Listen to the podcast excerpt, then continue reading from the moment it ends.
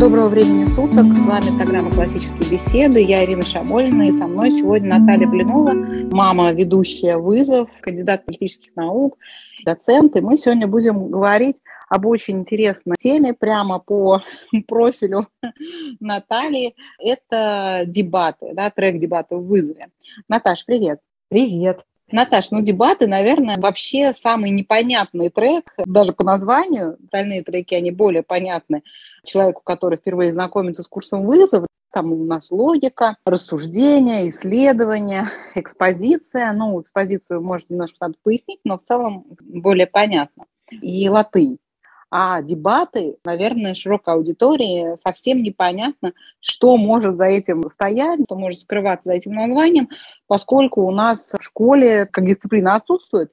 И если где-то упоминается, то достаточно редко. Каких-то, наверное, может быть, платных, частных, как факультатив, как бы командные игры.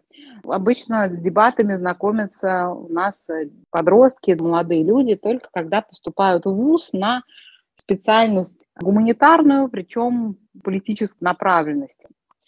А у нас в вызове дебатами дети начинают заниматься с уровня вызова альфа с 12 лет.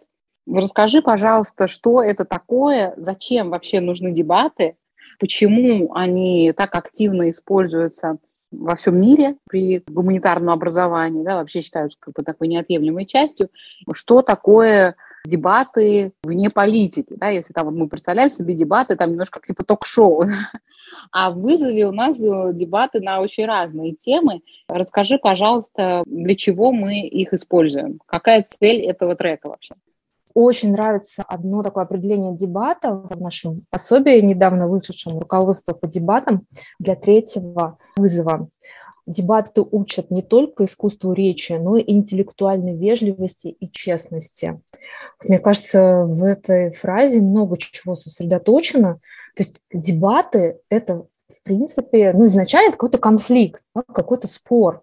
И это, как правило, спор между идеями, между мнениями. Ну, мы с ними сталкиваемся постоянно, на самом деле, не только в ток-шоу, как ты сказала, но конфликт между идеями могут возникать между разными людьми. Даже внутри одного человека, внутри одной головы могут возникать конфликты между идеями когда ты там что-то новое узнаешь, или у тебя появляются какие-то новые данные, в самом широком смысле. Конечно же, есть вариант такого физического конфликта, да, ну так по аналогии, когда побеждает сильнейший. Но в мире идей эти правила не работают. Очень сложно определить, какая идея сильнее.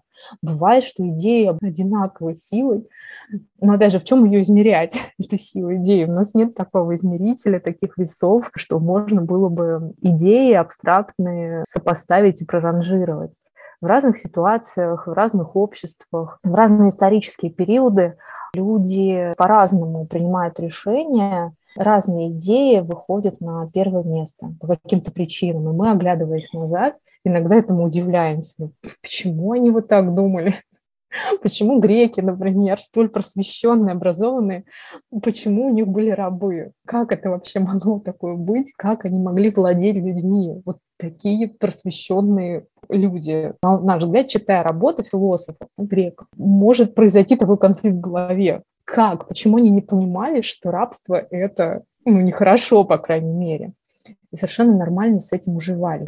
Дебаты в таком понимании, как спор, да, конфликт, да, но это управляемый конфликт по правилам, цель которого не победа, во что бы то ни стало, а попытка разобраться в том, что происходит, какие идеи сталкиваются, какие не сталкиваются и что с этим делать.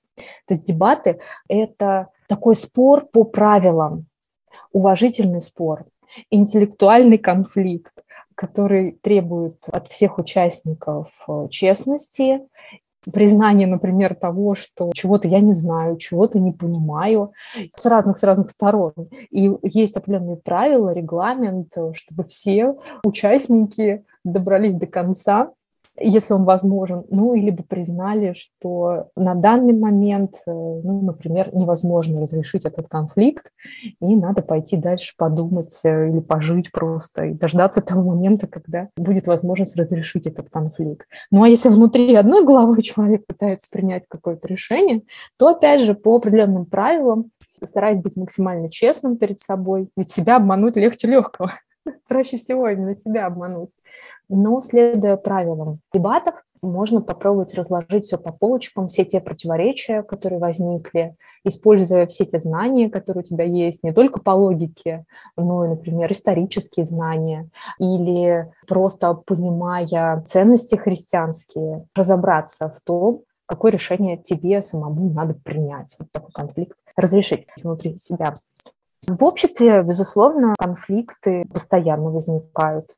Если один человек не может себе порой разобраться, то что говорить, когда этих людей двое, трое или миллион человек, или 140 миллионов? Как нам ужиться, как разобраться? Конфликты неизбежны. Но это совсем не значит, что все конфликты ну, должны как-то разрешаться в кулачном бою. Пожалуй, дебаты – это важный такой инструмент регулирования внутри общества, который, если как можно больше людей будут владеть правилами, владеть вот этим искусством разрешения конфликтов через э, переговоры, через дебаты, тем, наверное, лучше нам всем будет житься. Да, Наташ, как дебаты связаны с инструментами диалектики и риторики? Классический метод с трех сторон рассматриваем, с трех ступеней. Неважно, чем ты обладеваешь, каким знанием, какой областью знаний. Любой человек проходит три этапа. Грамматика, диалектика или логика и риторика. И вот э, дебаты – это уже такая вершина риторическая, где, в принципе, все сходится. Чтобы докопаться до истины, изучая разные стороны, безусловно, необходимо обладать определенными знаниями, грамматикой, не где-то там в интернете, или ты знаешь, в книжке это написано, а это должно быть вот на языке, это очень рядом должно быть языком, прямо в голове находиться, чтобы вовремя заметить ошибку, чтобы вовремя договориться по определениям, чтобы все было понятно. И на месте нужна грамматика по предмету, вокруг которого происходят дебаты. Конечно же, надо очень хорошо владеть логикой, опять же, для того, чтобы вовремя замечать противоречия, находить выход из этих противоречий, не допускать логических ошибок, чтобы, опять же, не обмануться или не обмануть других участников этого взаимодействия, участников дебатов.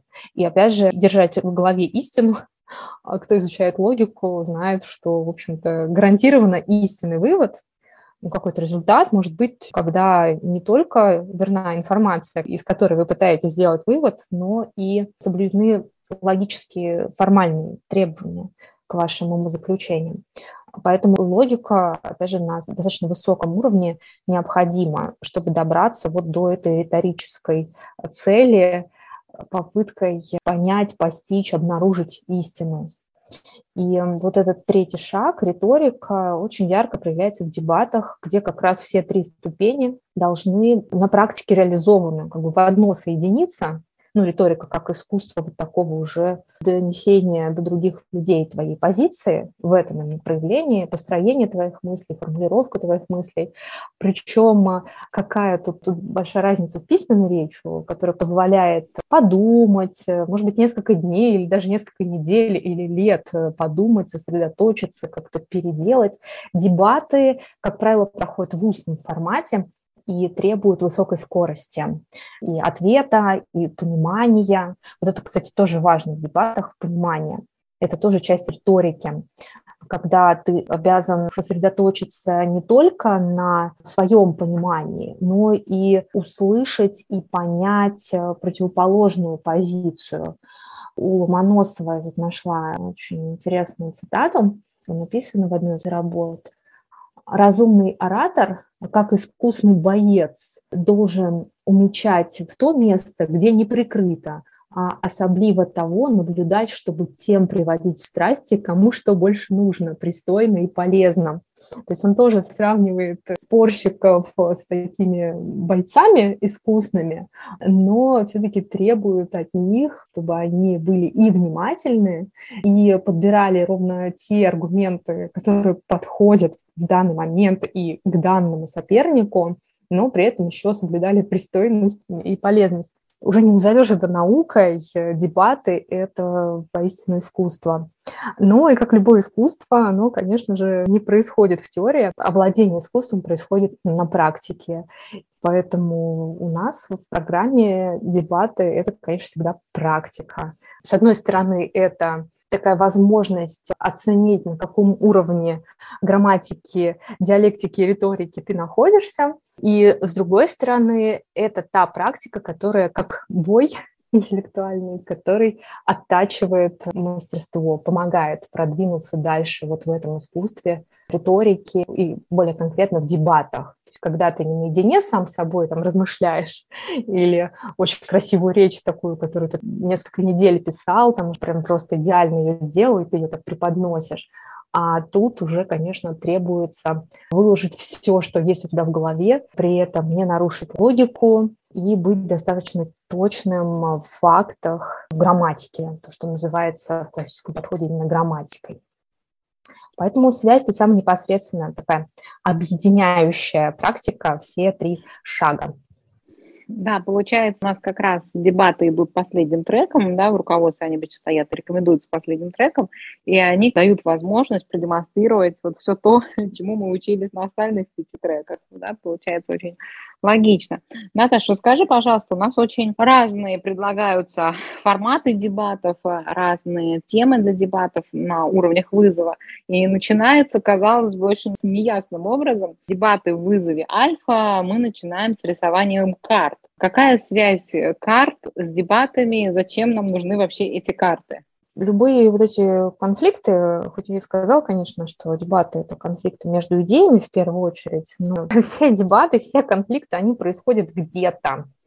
И э, мы начинаем с самых простых, не по сути простые, но самые доступные и понятные конфликты – это границы между государствами которые меняются, которые появляются и исчезают. То есть мы тут две даже задачи решаем. Тут понятно, что в дальнейшем, изучая историю, политические события, экономику, все это происходит в треке дебаты на разных уровнях вызова, конечно, студенты должны очень четко представлять карту мира в голове, и в первую очередь политическую карту. Хотя, конечно же, многие политические события, они вытекают из географии. Если известно, где происходила битва и где располагалась одна и другая армия, ну, можно легко предсказать исход этой битвы.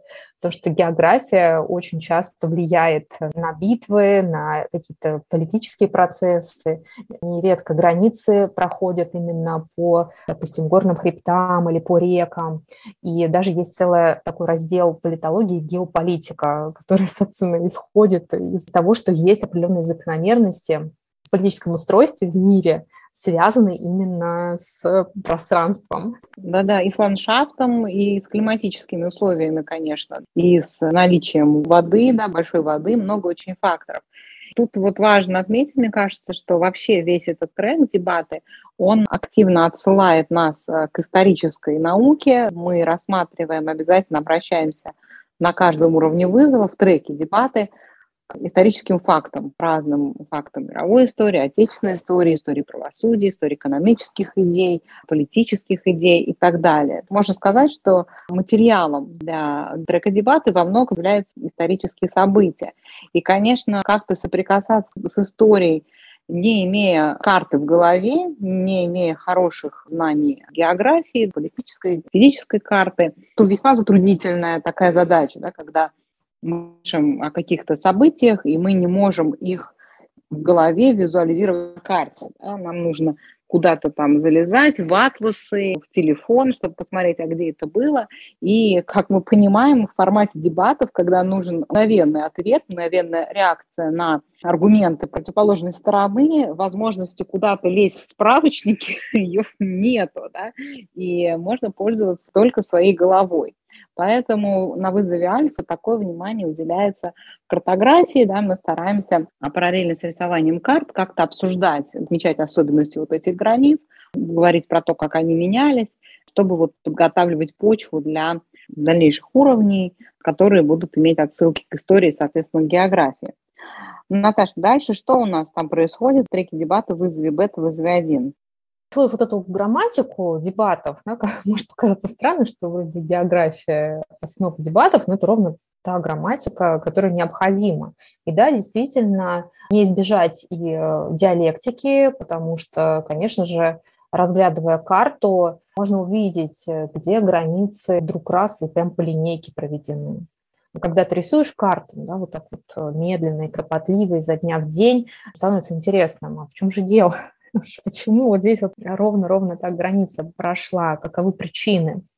Ну, и включается, конечно же, диалектика и такое исследование. На вызове бета продолжается, вот здесь уже больше мы переходим к логике, уже больше становится это похоже на дебаты. Ну, опять, тут начинается все с исследований, называется трек на бете в первом полугодии «Анализ актуальных событий» или «Анализ текущих событий». То есть ребята начинают погружаться в те конфликты, которые на сегодня есть э, в обществе. Это такие вопросы, например, как отношение людей э, к смертной казни, к праву на жизнь, э, какие-то проблемы образования, здравоохранения. Надо ли обязывать всех э, служить в армии? Должны служить женщины в армии или не должны? Каково отношение к абортам в обществе? И, естественно, это такие вопросы полярные. Большинство вопросов, которые мы исследуем, на бете в дебатах, они практически пополам делят общество, плюс-минус, но мнения очень яркие и очень аргументированные можно найти и с той, и с другой стороны. Безусловно, вот здесь нам, как христианским сообществам, да, как верующим родителям, очень, очень большое поле для труда и для работы, для того, чтобы и самим понять, а как же мы взрослые, вообще мы в каком лагере находимся, по этим вопросам и на что мы можем опереться. Здорово, что у нас есть священное писание. Нам есть на что опереться. Просто иногда мы в суете какой-то да, пребываем, и нам некогда остановиться и подумать, и собрать какие-то аргументы. А здесь очень интересно получается, что вся семья вовлечена в обсуждение очень важных вопросов, определяющих мировоззрение человека именно современного человека. Какие бы ни были вопросы современные, что тоже интересно, например, что лучше, там, бумажная книга или электронная, какие плюсы, какие минусы, вот есть у нас одна такая тема. Так интересно, можно найти цитаты в Священном Писании, которые могут помочь разобраться в этом в очень современном таком вопросе. Здорово, что такая возможность появляется у родителей, и детей обсудить э, действительно актуальные темы. Наташа, мы учим детей тому, чему никогда их не учат нигде. Как вообще работать с информацией, которой очень много недостоверной. Под родительским контролем э, дети мягко у нас э, вводятся вот это вот информационное поле, для использования которого нам нужно иметь очень развитое критическое мышление, чтобы отделять статьи с изложения фактического материала от всяких передергиваний, где материал подается предвзято. Да, это действительно основной материал. Откуда мы получаем информацию об актуальных событиях? Понятно, из прессы, да, из печати, из ленты новостей. И, собственно, с этим и предлагается работать студентам и родителям. Безусловно, тут без родителей не обойтись, потому что все-таки фильтровать информацию крайне-крайне важно. Но даже в отобранных при помощи родителей, при помощи вот рекомендаций академической команды, вот даже в этих статьях, что удивительно, очень часто можно столкнуться с тем, что аргументов нет. Нам-то нужны аргументы, правда? Мы же хотим дебаты провести, как-то разобраться, кто прав, кто не прав, какие доводы, сопоставить. И бывает такое, что очень какая-то популярная статья который набирает там много поддержки, хороших отзывов. Оказывается, что там только эмоции и мнение автора, которое ни на чем не основано. И мы это не спускаем сверху на наших студентов, а они сами это обнаруживают. Потому что они приходят и говорят, слушайте, а вот я вот такую статью нашел или нашла, вроде бы хорошая статья-то, интересно, так все написано, а аргументов не получается найти. Или вот по топусу обстоятельства, например, совершенно не получается собрать какой-то вот элементарный, не то что аргументов, а даже непонятно, где это произошло, когда это произошло, как вообще это подтвердить, вообще был ли этот случай, на который ссылается автор, или его не было, и сам автор его придумал. Нет никакой возможности этого проверить. И это, опять же, повторюсь, это не случайно там какая-то статья, а уже статьи, которые с каких-то уже достоверных более-менее источников, на какие-то официальные общефедеральные средства массовой информации, какие-то уважаемые сайты. И все равно там очень часто находится просто мнение, которое совершенно не подкреплено какими-то аргументами, которые от нас требуют найти форма дебатов. Ну, потому что интеллектуальный конфликт невозможно разрешить одними эмоциями. Эмоции, да, имеют большое значение, но аргументы и логика все-таки тоже должны иметь место. И это, конечно же, очень приучает к тому, что нельзя поддаваться на эмоции, когда ты что-то читаешь в ленте новостной, например, или слушаешь по телевизору в новостях.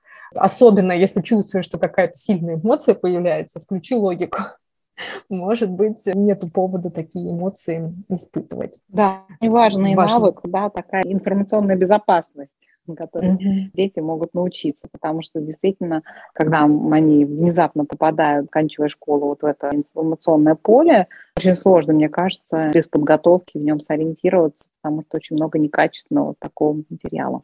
Да, и здесь еще тоже важно, опять же, идет работа с формой, да, правила некоторые усваиваются, ребята пробуют э, самые простые командные дебаты, тут э, риторические навыки мы в дело пускаем, убеждающий эссе, форма убеждающего эссе, первые дебаты проходят именно по этой форме что обязательно должно быть яркое начало, как минимум три аргумента, ну, вот, э, умение работать с контраргументами, их опровергать.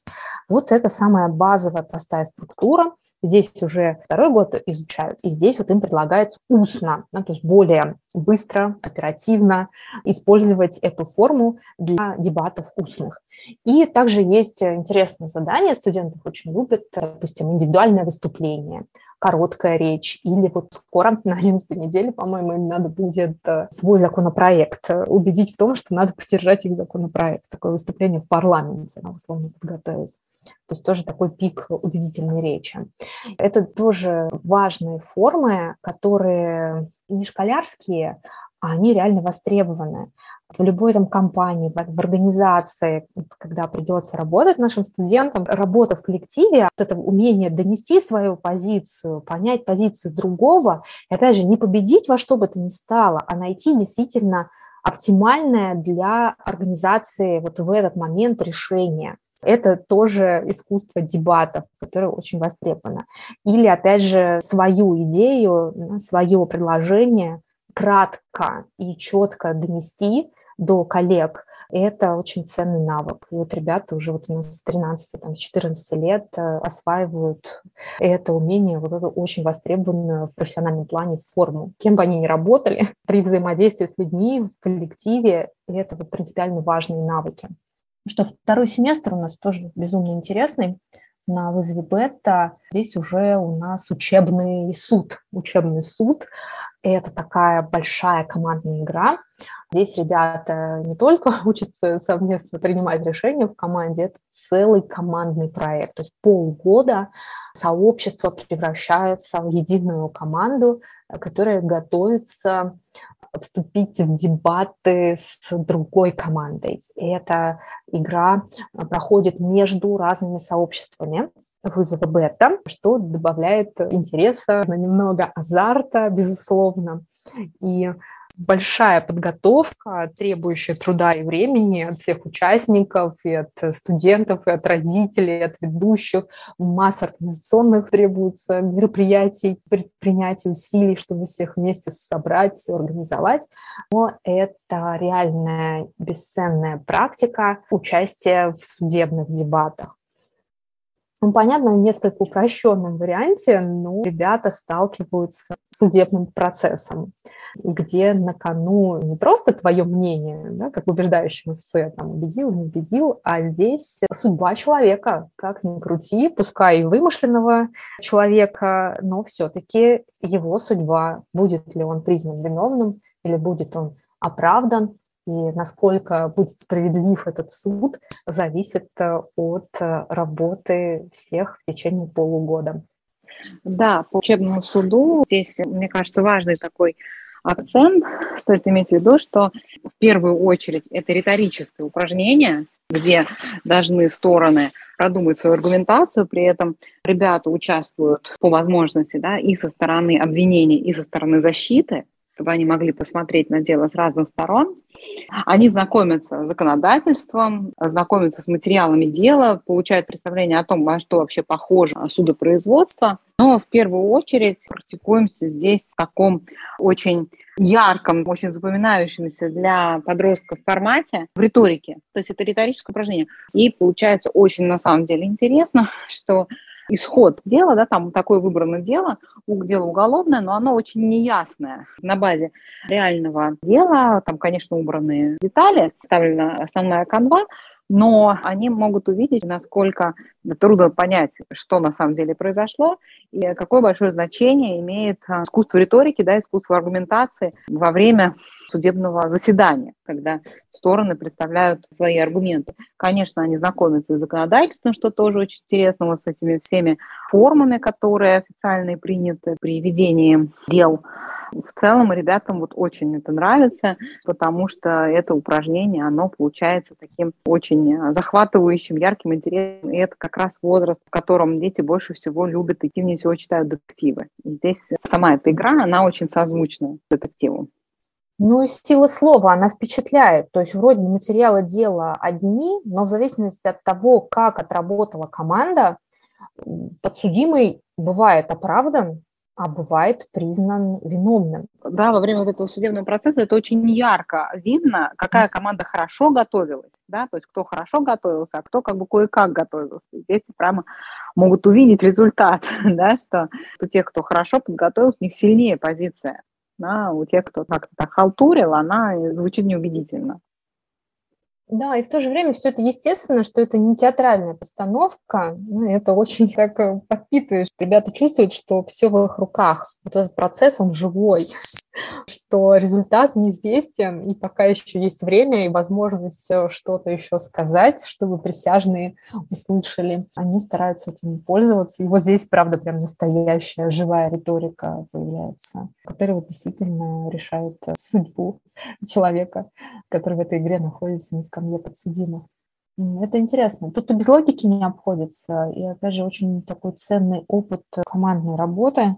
Тут, опять же, и управление эмоциями, потому что это и в процессе подготовки эмоционально, и игра очень вовлекает участников, они там переживают, волнуются, огорчаются или радуются. Это тоже опыт, который не вычитаешь где-то там в учебниках. Это надо научиться проживать такие моменты, такие ситуации. И вот здорово, что есть такая возможность на вызове. Ну, наверное, еще стоит сказать, что мы стараемся на роль судей приглашать людей, которые прям настоящих э, юристов, адвокатов. Даже некоторым сообществам удается найти судью прям настоящего, допустим, на пенсии, да, судья. И это, конечно, ощущение не тоже ощущение, это встреча с реальностью. Опять же, понимание, когда вот судья в конце там подводит итоги, подмечает, что понравилось, что не понравилось, сравнивает с настоящим судебным процессом, это очень ценный опыт контакта с реальностью.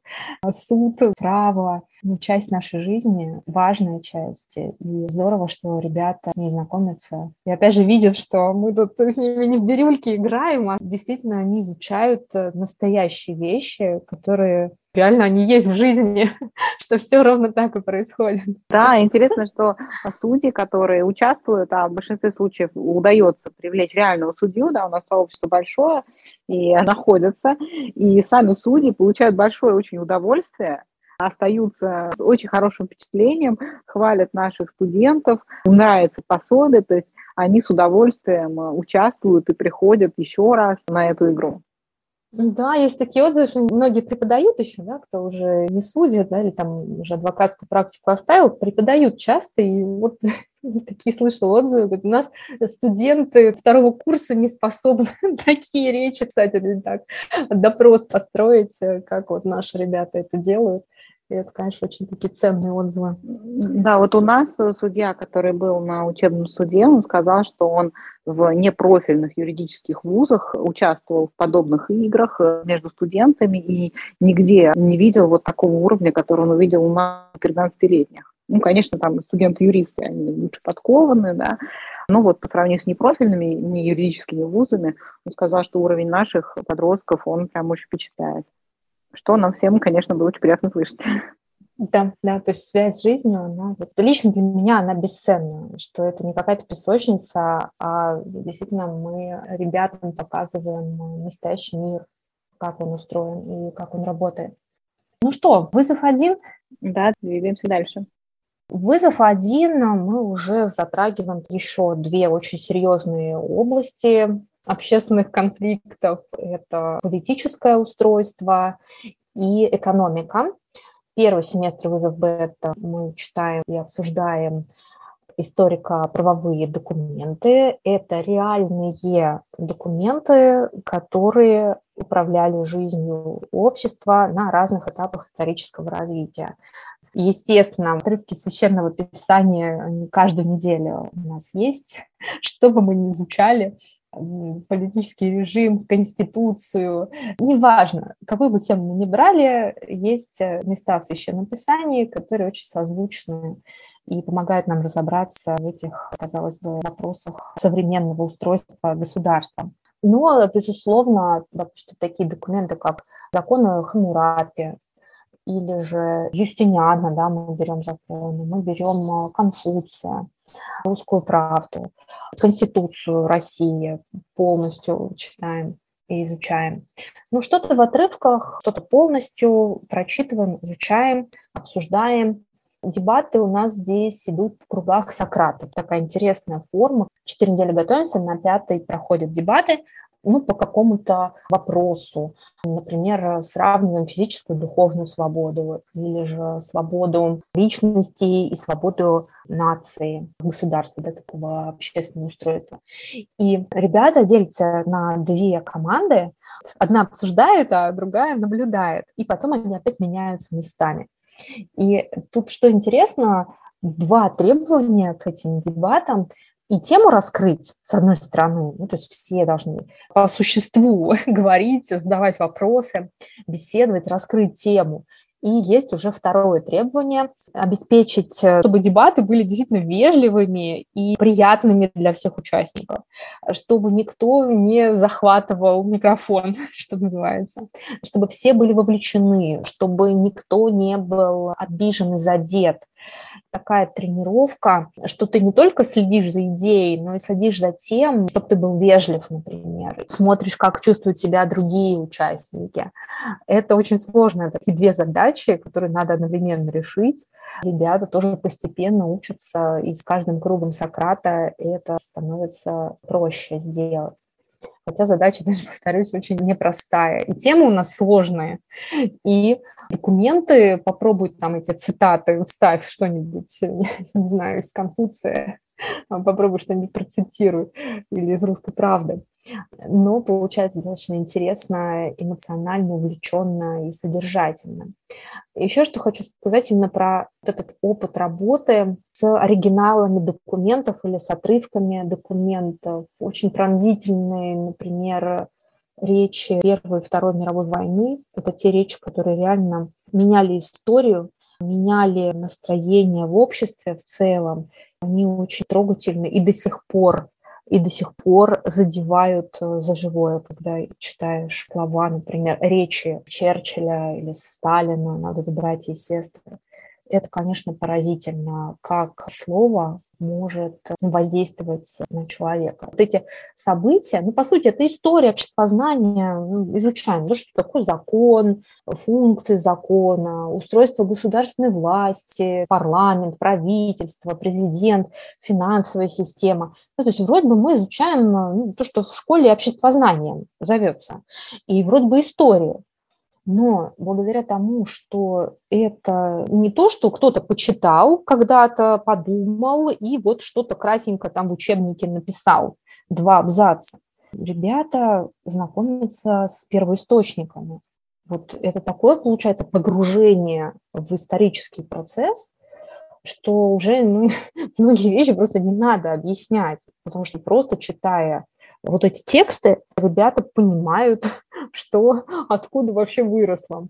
Начинаем, допустим, там с Аристотеля, с Платона, и всех поражает, что же такое, почему Аристотель считал демократию одной из худших форм правления. Подождите, сейчас бы мы, наоборот, радуемся, что там демократия в какой-нибудь стране есть. Что такое, в чем дело? И когда начинаешь читать Аристотеля, что он там критикует демократию, какую форму он считал правильной, за что правильной, за что неправильной, в принципе, достаточно понятно расписывает риски и преимущества и недостатки разных форм правления такое живое, простое описание, что становится все очевидно. Какие есть сложности в разных формах правления, в разных способах организации власти, что это все, в общем, давным-давно известно. Тут, э, опять же, одно дело Аристотеля почитать, такой за живой речью, с какими-то сравнениями, с примерчиками, и совсем другое, какой-то сухой э, параграф, который тебе диктует, как думать в учебнике обществознания прочитать. Эффект очень отличается, очень разный. Вот это знакомство с документами, вот это понимание, опять же, что это не выдумка, это не кто-то там что-то где-то надумал, что вот оно правда так происходило, и вот, пожалуйста, все воплощено в этих документах. Опять соприкосновение с реальностью через это происходит. Ну, сами обсуждения не перескажешь, э, дебаты. Тут, наверное, стоит э, пригласить, э, кто интересуется, хочет посмотреть, как это выглядит, стоит прийти на занятия и посмотреть, как проходит обсуждение в кругах Сократа. Это очень интересная форма. Тоже, я думаю, должна быть востребована не только в таких учебных аудиториях, но и для обсуждения каких-то производственных вопросов в организациях, в компаниях должно быть тоже это полезно. Ну и второй, собственно, второй семестр вызова один – это экономика. Тоже читаем статьи. Не сухая теория экономическая идет, а опять же статьи, в которых э, рассматриваются экономические вопросы нередко теми людьми, на которые потом ссылаются учебники. Короткие статьи, но опять же очень живые, с примерами. Рассуждаем с разных позиций, как можно смотреть, э, что такое труд, что такое прибыль, спрос, предложение, откуда взялись вообще эти понятия, и что за ними скрывается.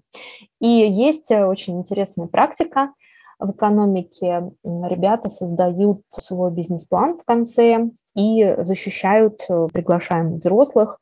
Кстати, предыдущие несколько уже потоков было, вызова один, и несколько бизнес-проектов были настолько хороши, что они даже реализованы. То что ребята вынесли такое обсуждение общественное. Даже несколько проектов были реально профинансированы. Они уже есть, это уже не планы, это уже реально проекты, которые получилось осуществить. Ну, еще, наверное, есть один интересный проект э, в экономике, наверное, точно, и это наблюдение за личным бюджетом. Тут ребята делают тоже, знаете, это экономика изнутри. Они очень удивляются, сколько стоит их жизнь понятно, немножко утрированное название, но они удивляются, сколько надо денег на то, чтобы питаться, учиться, одеваться. А оказывается, что есть еще какие-то налоги, которые там надо платить за квартиру, за машину. Оказывается, что машина, она не только папина там или мамина, что если мама возит тебя на кружок на этой машине, то у тебя тоже эти расходы распространяются. И там нам тоже предлагается заглянуть немножко в будущее, представить Ой, мне кажется, это вообще очень такое мотивирующее студентов наших упражнение. Предлагается представить, что вот уже прошло там 5-10 лет, вы уже все самостоятельный человек, ну, подумайте, как ваша структура расходов изменится. И самое интересное, первым они, знаете, что вычеркивают? Ну, не все, но большинство. Они вычеркивают э, статью на образование. Ну, им кажется, что все, не будет уже никаких э, учебников, никаких курсов дополнительных, куда там надо ездить, репетиторов, э, что все, это появятся свободные деньги, которые можно будет тратить там на что-то другое, на машину откладывать. И ждет жестокое разочарование. Да-да-да, ну, понятно. повышать квалификацию постоянно, как в любой профессии практически. Понятно, опять это не напрямую, но предлагается там говорить с родителями, компаниями, ведущий тоже делится своей какой-то структурой расходов, да, и выясняется, что все-таки современному человеку приходится учиться всю жизнь, и стоит, наверное, не как на каторгу на это смотреть, а все-таки радоваться, что у нас есть такая возможность, и что это вообще интересно, что это неотъемлемая часть жизни современного человека. Тут надо сказать, что обычно дети, которым бы не нравился вызов, это очень редкое явление. Детям, которым не нравится подготовка к аттестации, это, наверное, каждый первый. Ну, есть какой-то процент небольшой, которому нравится готовиться к аттестации. Очень из нашего опыта редко встречающийся такой контингент. В основном, конечно, по сравнению с вызовом скучновато. И взрослым, и детям очень нравится этот курс своей жизненностью. Да, то есть mm-hmm. то, что дети делают, очень много всего непосредственно взятого из реальной жизни. Да? То есть они практикуют навыки, которые приобретают на более теоретических треках, да, например, там, изучая вот логику как науку, они понимают, где непосредственно, в каких жизненных ситуациях им это пригодится. Да. Учебный суд им понятно, что такое, текущих событий им понятно, что это, где это встречается, да, потому что это вокруг них, да, все взрослые это обсуждают разбираться да, элементарно в экономических формациях, э, уметь сделать самый простой бизнес-план, разбираться в политическом устройстве, хотя бы вот ну, на базовом уровне, они видят, что это реально нужно в жизни. В том числе поэтому, в общем, занимаются с удовольствием. Да, это такая возможность посмотреть по сторонам, не только в учебник, но и просто посмотреть вокруг и спросить взрослых, опять же, повод поговорить со взрослыми людьми и убедиться, что, ну да, они этим и живут, что ну, это все правда и скоро совсем им придется в это погрузиться. В чем еще тут дебаты проявляются, что надо свой бизнес-план защитить э, публично, ответить, опять же, на вопросы, какие-то возражения, которые могут возникать. У нас в последний раз очень широкая, большая аудитория получилась. Приехали и ведущие вызова разных сообществ, и родители, и друзья родителей. В общем, было очень много взрослых людей, мы несколько часов э, слушали эти защиты, и иногда возникали, ну, такие достаточно жаркие дискуссии, и студенты с достоинством удержали, что называется, удар. Если кто-то взрослый высказывал какие-то возражения или сомнения в том, что проект реализован, или, может быть, он очень продуман. Но было интересно смотреть, что ребята не терялись, и они были готовы к возражениям. Это здорово, что они продумали заранее и были, что называется, вооружены и, в общем-то, все с достоинством прошли вот такое испытание публичное. Да, родители с большим интересом участвуют вот в этих открытых таких мероприятиях, потому что здесь речь идет не о решении сухих мертвых задачек из учебников, которые они, конечно, давно уже не помнят, как что решать, а они видят, что это взято из реальной жизни, которой они также живут, да, и они чувствуют себя компетентными вообще в этих вопросах, и включаются, активно участвуют, могут дать совет, дать своего жизненного опыта. Это, конечно, очень, очень здорово обогащает прикладные упражнения. Да, совершенно точно. Очень, очень здорово получается. Здорово. Ну что, вызов 2, вызов 3, вызов 4 – это уже история. Где еще больше дебатов, скажите, пожалуйста, как не на истории? Это и воплощенные дебаты, и результаты конфликтов, и, собственно, как не изучать историю? Все там есть, и детективы, и скандалы, и истории побед, истории поражений, все там есть, и дебаты в том числе. Мне очень нравится, что вот этот блок дебатов «Вызов 2, 3, 4», он ярко выражен, такой уже исторический. Если в альфа, бета и 1 мы касались вопросов истории, конечно, были отсылки, безусловно, активные к историческому материалу, то вызов 2, 3, 4, там уже мы непосредственно занимаемся вот изучением исторических фактов. И мне очень нравится то, что вызов 2 начинает изучение истории с церковной истории, с историей Ветхого Завета, историей христианства, христианских церквей, конфессий, деноминаций, потому что наша программа, она исходит из того, что этот вопрос взаимоотношений человека с Богом, да, он центральный, он фундаментальный, он лежит в основе вообще всей человеческой истории с момента сотворения человека Богом. Поэтому ребята активно изучают вызове 2 церковную историю, при этом программа построена таким образом, на этом треке, как и, в общем, на всех других, мы не занимаемся катехизаторским, да, мы не даем катехизаторский материал, нету никакого учебника по церковной истории. Есть вопросы, просто перечисленные исторические этапы, по которым подростки совместно со своим родителем подбирают сами материалы, исходя из предпочтений семьи, какая там точка зрения на церковную историю ближе этой семье, и ребята приходят, и они это между собой обсуждают, пишут историческим личностям работы, которая называется инкомий. Вот, Наташа, расскажи, пожалуйста, что такое инкомий, такое красивое слово, что там они делают, зачем они нужны? Если в самом простом варианте инкомий – это хвалебная речь.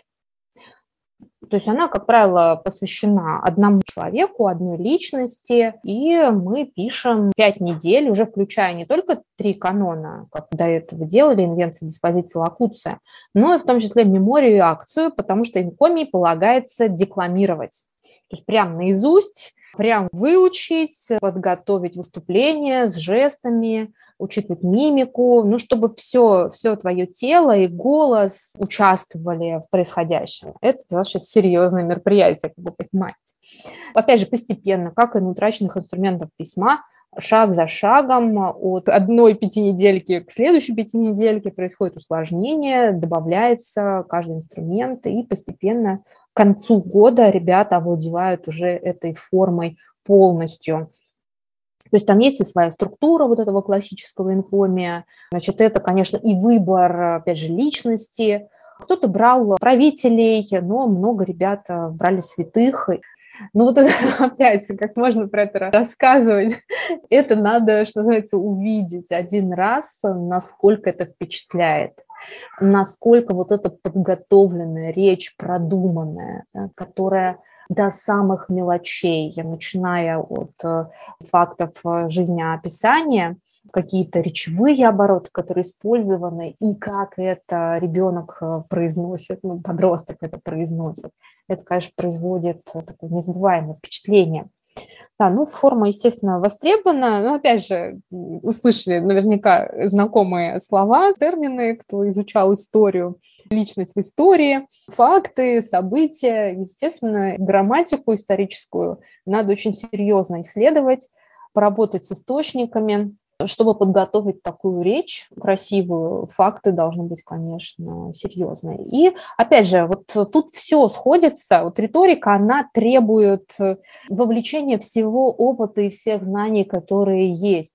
Начиная с бета, у нас студенты учатся работать с источниками а с альфа прям начиная, курсов все не просто так, они учатся оценивать э, аргументы, да, доказательства, воспринимать вообще, да, как это логично это все или нелогично, обоснованно, необоснованно.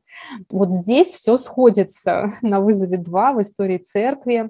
Ну, то есть э, самые древние события, выясняется, что как мало источников, да, вот как мало источников по многим событиям, которые упоминаются в Библии, например, что-то, что связано с древним Израилем, с древним Вавилоном, как сложно найти какое-то разнообразие истории, ну, ну хотя бы какой-то выбор источников. Очень ограничен набор. Вот тут приходится серьезно работать, э, оценивая, насколько можно доверять тому или иному источнику, откуда взята эта информация. И это уже такая полноценная исследовательская работа, ну, как это часто бывает на вызове в рыбу что казалось, хвалебную речь напиши, ну что такого там. Но нет, э, ребята уже, уже не удовлетворяются просто пересказами, они действительно пытаются докопаться до сути. И начинается вообще, мне кажется, важна вот эта первая неделя на вызове 2, она называется у нас «История и историки». Очень часто одни и те же факты разными историками совершенно по-разному преподносятся. У Либортинса там, в одной из книг написано, что ну, нету историков без непредвзятых историков, их не существует. И вот очень здорово, что к вызову 2 мы подходим уже познакомившись там и с актуальными событиями, да, вот эта проблема интерпретации. А иногда те, кто пишут, они просто свои какие-то эмоции описывают. Изучили там вот эти исторические документы, познакомились с экономическим устройством общества тут это так, так остро проявляется, что вроде бы факты одни и те же озвучиваются и приводятся, а выводы делаются совершенно разными. Здесь есть тоже такие рекомендации каждую неделю, э, как, что делать в такой ситуации, как понять, кто прав, а кто не прав из этих историков, э, или, может быть, есть возможность какой-то другой вывод сделать, может быть, еще надо подумать и что-то что поискать, или, может быть, мы просто чего-то не знаем, и приходится тут додумывать. И на свой вкус. Оказывается, что история ну, очень сложная наука. Что это не просто что-то надо пересказать. Если человек пытается вникнуть в это знание, понять вот эти взаимосвязи или понять, есть ли тут причинно-следственная связь или просто это ну, какая-то взаимосвязь, просто одно произошло после другого, или действительно есть смысловая да, причинно-следственная связь между двумя событиями, например, или личностью и событием. Когда пытаешься это понять, то нужны все знания, весь опыт, чтобы в этом попробовать разобраться. И, о да, в истории нередко ситуация, когда понятно, что ничего не понятно, и теперь уже вряд ли, может быть, какие-то еще будут открытия, раскопки, которые как-то прольют на это свет, но вот э, сейчас мы ну, не можем именно с научной точки зрения, история как наука, мы не можем доказать то или иное событие. И здесь уже опять нам надо включать наше мировоззрение, наше общее понимание мироустройства, должного, недолжного, в том числе морали и ценностей, чтобы интерпретировать те или иные события использовать это для своей жизни, чтобы не совершить тех же ошибок, которые, например, совершили люди в древности. История церкви, она сама по себе, вроде бы это, знаете, та же мировая история, но очень необычный ракурс принимают все события, когда смотришь на это именно с позиции церкви. Те же события, всем известные, скрываются с какой-то очень неожиданной стороны когда начинаешь собирать их вокруг истории христианства. Знаете, весь такой процесс, он действительно становится каким-то очень особенно логически обусловленным. Там до Христа и после Христа, и политика, и экономика обретать совершенно какой-то необычный смысл, а с другой стороны, ну а как может быть иначе? Вот так вот думаешь. Но, может быть, все вот так произошло ровно потому, что так и должно было произойти, потому что какой-то был божественный замысел. Да, мне кажется, а... вот особенно ну, для христиан очень-очень важно знать церковную историю и Ветхий Завет, церковную христианскую историю, как такой фундамент, на котором мы устроим изучение здания всей остальной истории потому что это дает очень правильный взгляд, да, то есть рождает аналогии, и на самом деле без знания христианской истории читать даже много художественную литературу трудно, потому что непонятны совершенно аллюзии, которые делали авторы в 18-19 веке. Масса есть аллюзий на священное писание, на события из церковной истории, и мы их просто не заметим, если у нас не будет представления общего. Мне кажется, на вызове 2 у меня такое сохранилось воспоминание да, с прошлого года, что там вообще как-то получается, что все становится связанным. Потому что какую бы книгу мы ни читали по вот экспозиции, да, у нас идет перекличка с историей. Там какую бы проблему мы ни обсуждали в рассуждениях, да, там, читая диалоги Сократа, мы опять видим связку и с темой в литературе, которая у нас встречается, и то, что идет там в истории. То есть реальный какой-то конфликт там происходил.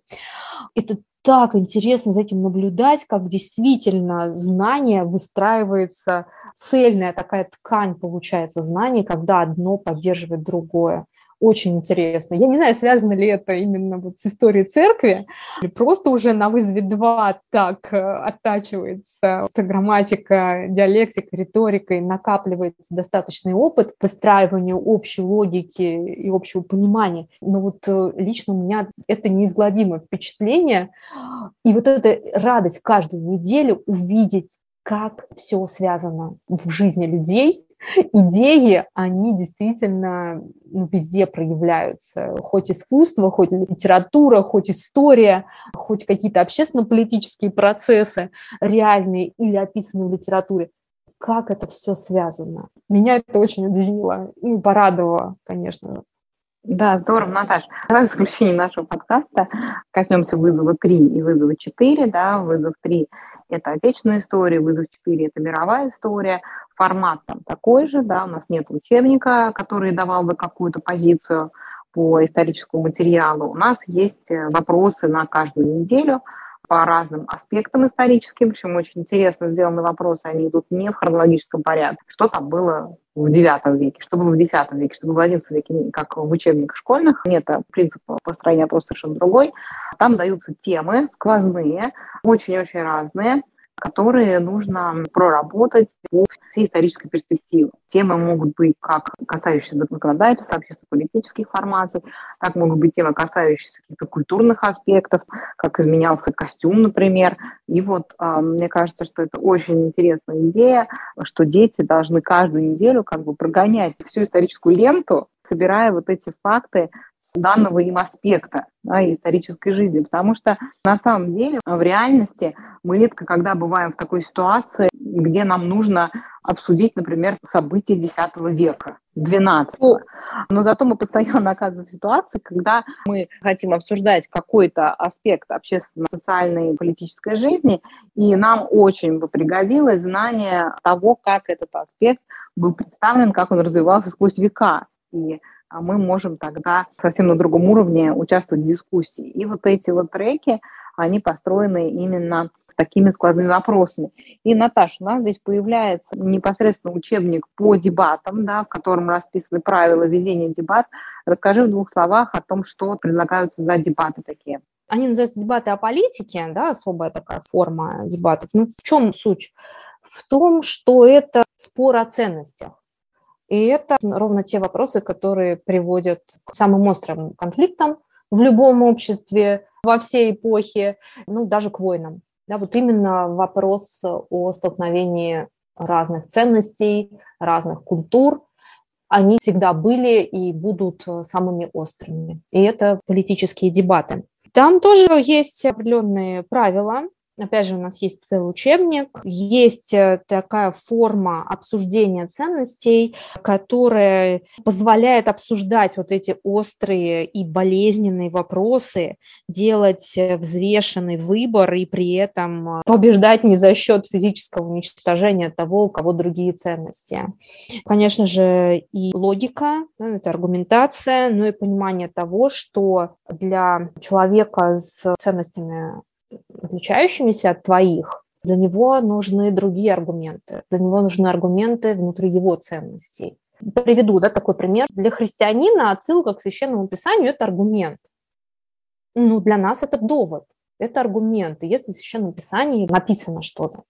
Но если мы говорим с атеистом, да, с неверующим человеком, то для него, него наша отсылка к Священному Писанию не будет аргументом. И тут, если мы начнем его убеждать в том, что это аргумент, это ни к чему не приведет. Но если мы попытаемся понять его систему ценностей этого человека, мы можем найти аргумент, который для него будет являться таковым. Собственно, вот это вот умение э, понимать человека, такой вот навык, в первую очередь понимать, что у человека могут быть другие ценности, отличные от твоих, и что при этом вы все равно можете и договариваться, и разговаривать, и приходить к пониманию, в этом а, цель дебатов о политике, ценность вот этого навыка, в том числе и такие дебаты сложные проводить. В этом состоит тренировка. Ну и понятно, что история имеет массу примеров таких. Естественно, темы для дебатов черпаются из исторических а, событий и реальных проблем, с которыми люди уже сталкивались. Более-менее успешно или неуспешно их решили. Ну, наверное, что у нас история Отечества – это вызов 3, и вызов 4 – это такое же очень необычное рассмотрение, тематическое, сквозное, взгляд на историю в целом, мировую историю на вызове 4 нас ждет. Да, Нанаш, спасибо тебе большое. Мне кажется, очень интересно было поговорить про дебаты, познакомить наших слушателей, кто еще не участвовал в вызове или кто находится на первых ступенях вызова с вот этим вот треком, который такой очень прикладной, очень жизненный, очень полезный. Спасибо тебе большое. Надеюсь, мы с тобой продолжим запись наших подкастов. Да, всем спасибо за внимание. Будем дальше дебатировать. До новых встреч.